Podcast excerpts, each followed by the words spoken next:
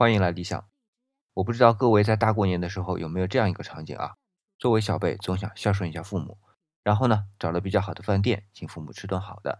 虽然也没有什么太大的问题啊，但是就我个人的感受来讲，父母并没有呈现出我们想象的那种愉悦。这其实一直是我心里的一个梗啊，以至于我越来越从口味、菜品、服务上不断挖掘，去找那些我认为完美的，当然我也得负担得起的饭店，但是始终不能如愿。然而，我今天和一位好友无意间谈到这个问题时啊，他也有同样的感受。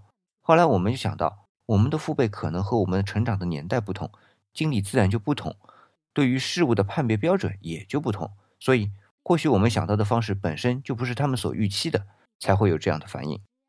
这只是我们的猜测啊，因为也都没有尝试过。不过，这是非常值得尝试的。我也会把尝试后的结果做进一步的讨论。那么，今天回复“父辈”两个字。看看我们和我们的父辈有多大的区别。